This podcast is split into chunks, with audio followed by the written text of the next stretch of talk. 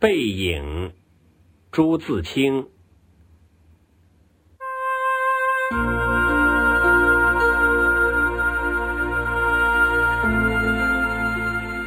我与父亲不相见已二年余了，我最不能忘记的是他的背影。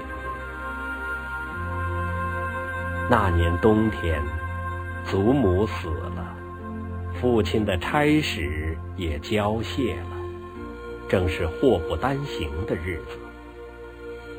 我从北京到徐州。打算跟着父亲奔丧回家。到徐州见着父亲，看见满院狼藉的东西，又想起祖母，不禁簌簌的流下眼泪。父亲说：“事已如此，不必难过，好在天无绝人之路。”父亲回家变卖典质，还了亏空，又借钱办了丧事。这些日子，家中光景很是惨淡，一半为了丧事，一半为了父亲的赋闲。丧事完毕，父亲要到南京谋事，我也要回北京念书。我们便同行。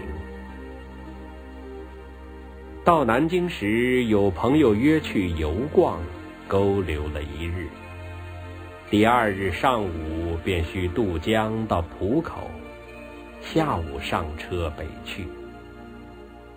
父亲因为事忙，本已说定不送我，叫旅馆里一个熟识的茶房陪我同去。他再三嘱咐茶坊，甚是仔细，但他还是不放心，怕茶坊不妥帖，颇踌躇了一会儿。其实我那年已二十岁，北京已来往过两三次，是没有什么要紧的了。他踌躇了一会儿，终于决定还是自己送我去。我两三回劝他不必去，他只说不要紧，他们去不好。我们过了江，进了车站。我买票，他忙着照顾行李。行李太多了，得向脚夫行些小费才可过去。他便又忙着和他们讲价钱。我那时真是聪明过分，总觉他说话不大漂亮，非自己插嘴不可。但他终于讲定了价钱，就送我上车。他给我拣定了靠车门的一张椅子，我将他给我做的紫毛大衣铺好座位。他嘱我路上小心，夜里要警醒些，不要受凉。又嘱托茶坊好好照应我，我心里暗笑他的愚，他们只认得钱，托他们真是白托。而且我这样大年纪的人，难道还不能料理自己吗？唉，我现在想想，那时真是太聪明了。我说道：“爸爸，你走吧。”他往车外看了看，说：“我买几个橘子去，你就在此地，不要走动。”我看那边月台的栅栏外有几个卖东西的等着顾客。走到那边月台，需穿过铁道，需跳下去又爬上去。父亲是一个胖子。走过去自然要费事些。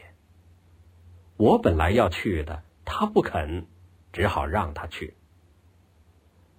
我看见他戴着黑布小帽，穿着黑布大马褂，身青布棉袍，蹒跚的走到铁道边，慢慢探身下去，尚不太难。可是他穿过铁道要爬上那边月台，就不容易了。他用两手攀着上面，两脚在向上缩。他肥胖的身子向左微倾，显出努力的样子。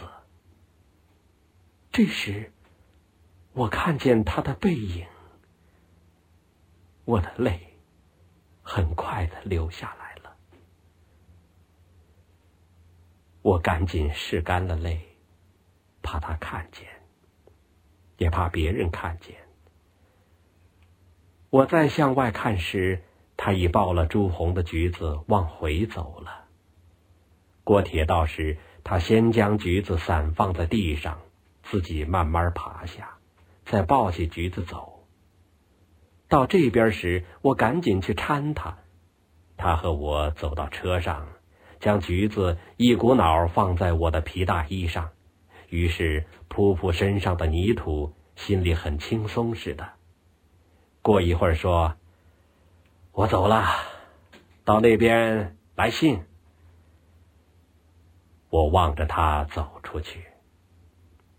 他走了几步，回过头看见我说：“进去吧，里边没人。”等他的背影混入来来往往的人里，再找不着了，我便进来坐下，我的眼泪又来。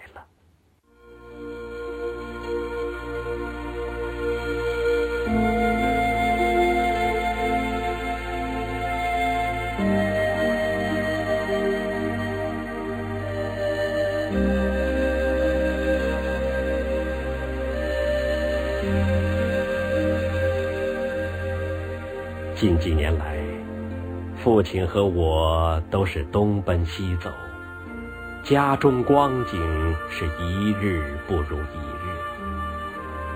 他少年出外谋生，独自支持，做了许多大事，哪知老境却如此颓唐。他触目伤怀，自然。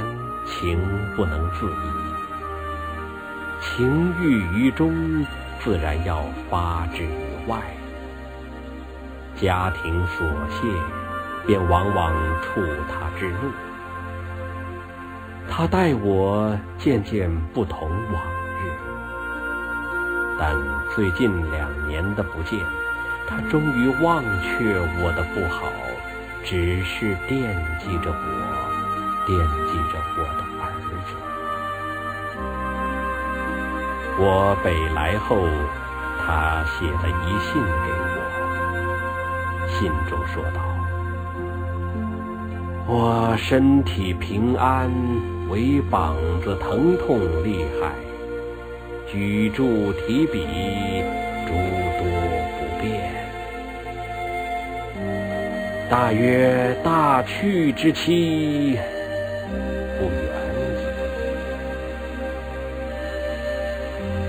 我读到此处，在晶莹的泪光中，又看见那肥胖的青布棉袍、黑布马褂的背影。唉，我不知何时再能与他。